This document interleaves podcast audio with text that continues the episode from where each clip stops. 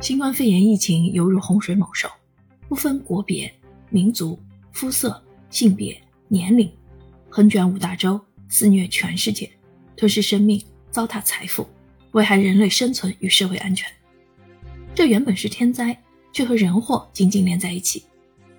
自从有了人类和人类社会，天灾人祸几乎成为孪生兄弟。所谓天灾，是自然灾害，如水灾、火灾、地震、海啸、瘟疫等等；所谓人祸，是人类社会弊端及人类自身失误所造成的灾难，如剥削、压迫、战争、屠杀、动乱等等。疫情可谓天灾，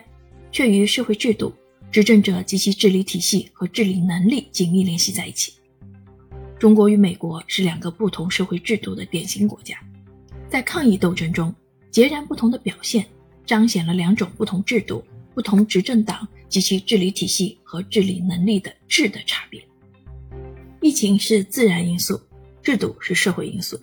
当然，人与人类社会是自然的一部分，自然所具有的基本属性，比如物质性，自然和人类社会都具有。人类社会历史是自然历史过程，人类社会发展最终要遵从自然发展的一般规律。自然与人类社会相对而言，自然又是社会的环境条件，社会自身的内在矛盾是社会发展的内部原因。从这个意义上来说，社会虽然受自然因素的制约和影响，最终要受自然规律支配，但决定社会历史发展变化的是其自身内部原因，社会生产力和生产关系，经济基础与上层建筑的基本矛盾决定了社会历史发展的趋势和动向。自然因素可能会对社会历史产生重大影响，但必须通过社会内部自身原因而发生作用。内因是变化的根据，外因是变化的条件。适当的温度可以使鸡蛋孵出小鸡，但适当的温度却不会使石头孵出小鸡。有人面对汹汹而来的新冠肺炎病毒怕得要命，谈虎色变而无所作为，听之任之，放任自流。有人面对不断加剧的美国对我打击的力度和强度，怨这怨那，认为是自我宣传过度，太过于强硬，引起美国反弹，把美国的打压归结于我们的政策，甚至言论过激。面对疫情的巨大冲击和美国对我持续打压的双重加压态势，有人怨天尤人，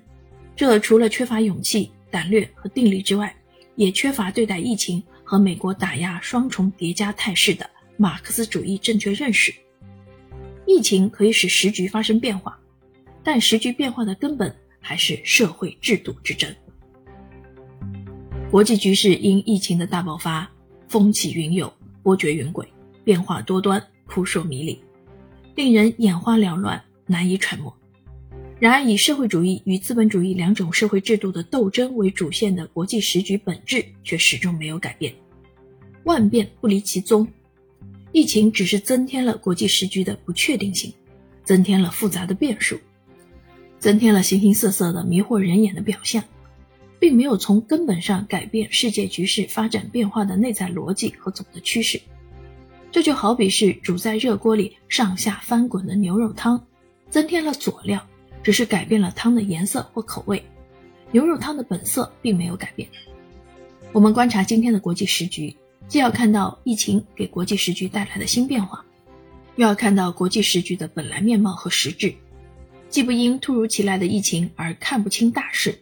又不因看不到疫情带来的新变化而识不清变数。既要看清时局的本质和总趋势，又要认清疫情带来的变化，才能处变不惊，乱云飞渡，人从容。上面的文字摘自。《新冠肺炎疫情与国际时局》一书，作者王伟光，中国社会科学院大学教授，南开大学终身教授，中共中央党校教授，哲学博士、博士研究生导师，中国社会科学院学部委员。他的主要研究领域集中在马克思主义哲学、马克思主义、中国特色社会主义理论体系、习近平新时代中国特色社会主义思想。中国特色社会主义重大理论与实践问题和中华思想通识等，已出版学术著作五十余部。